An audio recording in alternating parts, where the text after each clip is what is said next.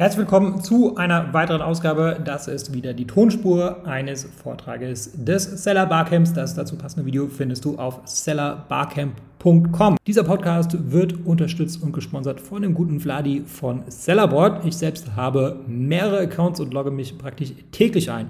Sellerboard ist ein Profit- und Controlling-Tool für Amazon-Seller und aus meiner Sicht auch das genaueste, weil das Problem ist immer bei Amazon, du siehst sehr gut die Umsätze, aber du kannst nicht die Kosten, ähm, die im Zusammenhang mit dem Verkauf auf Amazon entstehen, den einzelnen Produkten zuordnen. Nicht so mit Sellerboard. Ähm, darüber hinaus gibt es noch ein paar weitere Features wie die Lagerverwaltung, ähm, ein PPC-Dashboard seit neuestem und auch, und das ist auch besonders spannend, die Erstattungen. Ja, Amazon macht gelegentlich kleine Fehler zu deinem Nachteil und Sellerboard deckt diese Fehler auf und du kannst dann Geld zurückbekommen von Amazon. Wenn du der Meinung bist, ähm, dass das Tool sehr spannend ist und der Meinung bin ich definitiv, dann geh auf stellarboard.com und äh, du kannst mit einem kostenlosen Probemonat starten. Das war's zur Einführung. Viel Spaß mit dem Podcast. Hi, ich bin Frenzin Dammholz. Du kennst mich mit Sicherheit bereits aus vielen meiner Artikel, wie für die Handelsblatt Fachmedien, äh, Juve Steuermarkt, aus meinem Buch oder vielleicht auch durch Xing, wo ich zur Brancheninsiderin für Zolle ernannt wurde oder aus vielen anderen Medien, ganz egal. Äh, ich bin heute hier, weil ich dir erzählen will, wann und wie der Zoll deine Waren wirklich prüft und welche Möglichkeiten es gibt, legal Zölle einzusparen. Wie du ja weißt, bin ich Wirtschaftsjuristin und habe über neun Jahre für den Zoll gearbeitet und dort dann als Zollprüferin von vielen Online-Händlern den Import von der Bestellung in Asien bis zur Aufnahme ins Warenlager geprüft. Ich kenne also alle Fallstricke und ich weiß auch, wo regelmäßig Potenziale verschenkt werden. Aber zur Wahrheit gehört auch, dass ich ja nicht immer Zollexpertin war, denn vor dem Jura habe ich auch noch drei Jahre über den Zoll studiert. So, und jetzt stell dir mal vor, du kommst in die erste Vorlesung und das erste, was dir gezeigt wird, ist so ein sieben Zentimeter dickes Buch.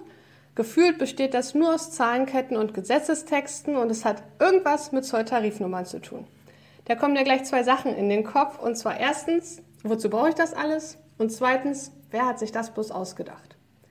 Jetzt kannst du dir ungefähr vorstellen, warum es noch zwei Jahre gedauert hat, bis ich das ganze Thema Zoll, Tarif und Zoll wirklich in Gänze verstanden habe. Aber lass uns gleich einsteigen zu eurem größten Problem, denn die Zollverwaltung verlangt auch von euch, dass ihr mit dem ersten Import eurer Waren bereits ebenfalls dieses Wissen intus habt und auch all euren Zollpflichten nachkommt. Und mit Zollpflichten meine ich ja nicht die Beauftragung einer Spedition und gegebenenfalls noch das Raussuchen der Zolltarifnummern. Was ich euch mit diesem kleinen Beispiel jetzt sagen will, ist folgendes. Ich kann wirklich jeden Unternehmer verstehen, der sich mit den Zollanforderungen schwer tut und eventuell noch nicht mal von seinen eigenen Zollpflichten gehört hat. Mein Ziel von diesem Vortrag ist es heute, dass das Zollrecht nicht länger euer blinder Fleck bleibt, der euch Jahre später in gewaltige Schieflage bringen kann. Denn eins muss ich sagen, das ist genau das, was täglich vielen Unternehmern ähm, im Bereich Zoll nun mal passiert. So, lass uns starten. Wir switchen mal eben um aufs Whiteboard. So, schon damals ist mir ein falscher Glaubenssatz unter den Online-Händlern immer ganz besonders aufgefallen. Deshalb frage ich dich jetzt auch. Wann glaubst du denn, prüft der Zoll deine Importe genauer? Es erzählt euch fast nie jemand, aber Zollprüfungen können nachträglich in eurem Betrieb und meistens auch über mehrere Wochen äh, stattfinden. Lass uns das mal kurz grafisch darstellen. Das ist ein Zeitstrahl. Heute ist der 15.06.2020. Der Zoll prüft deine Importe in der Zollprüfung drei Jahre zurück, das heißt bis zum 15.06.2017. Ja, und was prüft er da vor allem? Ob dein eigenes Zollwissen vorhanden ist und natürlich, ob alles korrekt verzollt wurde. Die Spedition hat mit deinen eigenen Zollpflichten gar nichts zu tun. Null. Wenn ich von eigenen Zollpflichten und eigenem Zollwissen spreche, meine ich zum Beispiel die zollkonforme Buchhaltung oder auch bestimmte Aufsichtspflichten der Geschäftsführung, denen halt nachweislich nachgekommen werden muss. Ich habe euch einen Fall aus der Praxis mitgebracht, dann werden Konsequenzen bei Nichtbeachtung ein bisschen ähm, nachvollziehbarer. Wir beraten gerade einen ähm, Online-Händler, einen mittelgroßen, der verkauft Multichannel, Taschen, Accessoires wie Portemonnaies und dergleichen und er hatte zu Anfang des Jahres eine Zollprüfung. Da kam raus, dass äh, mehrfach falsche Zolltarifnummern angemeldet wurden. Das hat dazu geführt, dass er eine Nachzahlung an Zöllen im oberen fünfstelligen Bereich hatte, plus Zinsen von der falschen Kalkulation will ich jetzt mal gar nicht sprechen. Ähm, die Geschäftsführung ähm, ist damit nicht ihren Aufsichtspflichten nachgekommen, die hat das ja gar nicht gemerkt und deshalb wurde gegen sie auch ein Bußgeldverfahren eingeleitet. Dem vorweggestellt waren dann auch noch langfristige und langwierige Ermittlungen durch die Staatsanwaltschaft, die man persönlich dann auch tatsächlich erstmal aushalten muss. Und vielleicht denkst du jetzt, dass es bei dir ja noch keine größeren Beanstandungen bisher gab und schlussfolgerst jetzt also, dass dann sicherlich auch alles gut sein muss. Denn meistens gehen die ähm, Importe ja auch erstmal problemlos durch den Zoll. Und genauso hat die Geschäftsführung hier in dem Beispiel nämlich auch gedacht. Es gab ja kein Risiko, es lief. Und, im Letzt und letztlich lief es halt überhaupt nicht. So, lass uns noch kurz äh, schauen, wann der Zoll deine Waren denn prüfen kann. Er hat ja mehrere Möglichkeiten. Einmal durch Beschauen an der Grenze. Das ist dann, wenn er zum Beispiel den Container aufmacht. Und eben nachträglich, was wir eben gerade schon besprochen haben, durch Zollprüfungen für die letzten drei Geschäftsjahre. Und solche Prüfungen finden dann meistens in deinem ähm, Unternehmen statt. So, uns läuft so ein bisschen die Zeit davon, aber eine Sache will ich dir noch mitgeben. Und zwar, wie du mehr an jedem Produkt verdienen kannst, indem du weniger Zölle bezahlst. Stell dir mal vor, du importierst äh, Taschen aus Echtleder. Und deine Tasche, die ist super hochwertig. Und um das Leder zu schützen, hast du eine 0,8 mm Kunststofffolienschicht aufgebracht. Wenn du das genauso machst, sind das 9,7% Zölle. Ich habe es nachgeguckt. Wenn du jetzt Waren importierst im Wert von 300.000 Euro jährlich, macht das für dieses einzige, äh, dieses einzige Produkt schon mal 29.100 Euro an Zöllen. Ich finde, das ist ganz schön viel. Lass uns mal schauen, wie wir die Zolllast hier äh, senken können. Dazu ist ein ganz tiefer Blick ins Zolltarifrecht nötig. Wenn wir hier die Kunststofffolienschicht zum Beispiel um 0,15 mm ähm, auf, oder auf 0,15 mm reduzieren, ja, was passiert denn dann? Dann hast du auf einmal nur noch 3% Zölle zu bezahlen. Wenn wir den Warenwert lassen bei 300.000 Euro, sind das also nur noch 9000 Euro Zölle. Über, überleg dir das mal.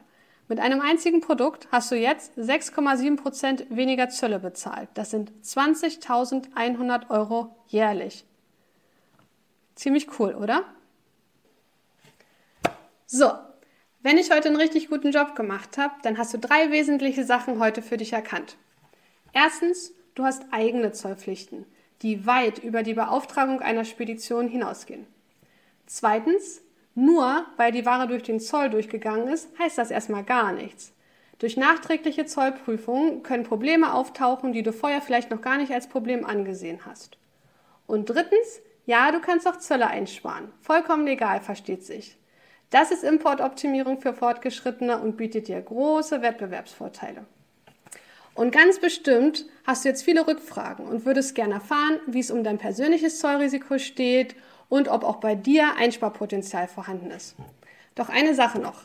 Bitte melde dich nicht bei mir, wenn du glaubst, die Beachtung deiner eigenen Zollpflichten ist schon nicht so wichtig und du nur daran interessiert bist, Zölle einzusparen. Denn dann muss ich dir sagen, hast du was Wesentliches noch nicht verstanden. Wenn du aber ein gewissenhafter Unternehmer bist, der sein Zollrisiko am liebsten sofort beseitigt haben will, und keine Lust hat auf Probleme mit dem Zoll Jahre später, dann bist du bei mir genau richtig und solltest dich für ein kostenfreies Erstgespräch melden. Alles weitere, was du dazu erfahren musst, findest du, nachdem du auf den Link unter diesem Video hier geklickt hast. Wir sehen uns also gleich wieder. Bis dahin, ciao. Ich hoffe, diese Episode war für dich hilfreich und konnte dich in deinem Business ein wenig weiterbringen. Was dich aus meiner Sicht in deinem Business auf jeden Fall weiterbringen kann, ist MyTalent. MyTalent ist eine georgische Recruiting-Agentur für deutschsprachige virtuelle Assistenten. Virtuelle Assistenten sind ortsunabhängige Mitarbeiter für wiederholbare Tätigkeiten wie beispielsweise Support oder Recherche oder auch das Kontaktieren von Influencern. Das sind alles Tätigkeiten, äh, die sind arbeitsintensiv und die solltest du als äh, Unternehmer nicht unbedingt selber machen und äh, dafür eignen sich generell virtuelle Assistenten. Im besten Fall äh, sprechen die virtuellen Assistenten natürlich Deutsch und im besten Fall zahlt man, weil sie eben ortsunabhängig sind, eben keine deutschen Gehälter, sondern lokale Gehälter. Und äh, dazu haben wir in Georgien vor Ort eine Recruiting-Agentur gegründet und äh, wir rekrutieren dort lokale deutschsprachige Mitarbeiter. Ähm, die lokalen Gehälter, die gehen so ab 2,50 Euro pro Stunde los, kann natürlich auch drüber liegen, je nach Qualifikation. Aber ähm, auf jeden Fall profitierst du davon, dass die Lebenshaltungskosten in Georgien einfach sehr viel niedriger sind als in Deutschland und entsprechend sind natürlich auch die Gehaltserwartungen sehr viel niedriger.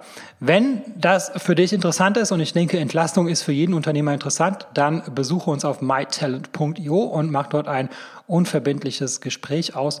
Und wenn du in dem Formular den Gutscheincode Podcast eingibst, dann bekommst du 50 Euro Rabatt auf unsere erste Rechnung.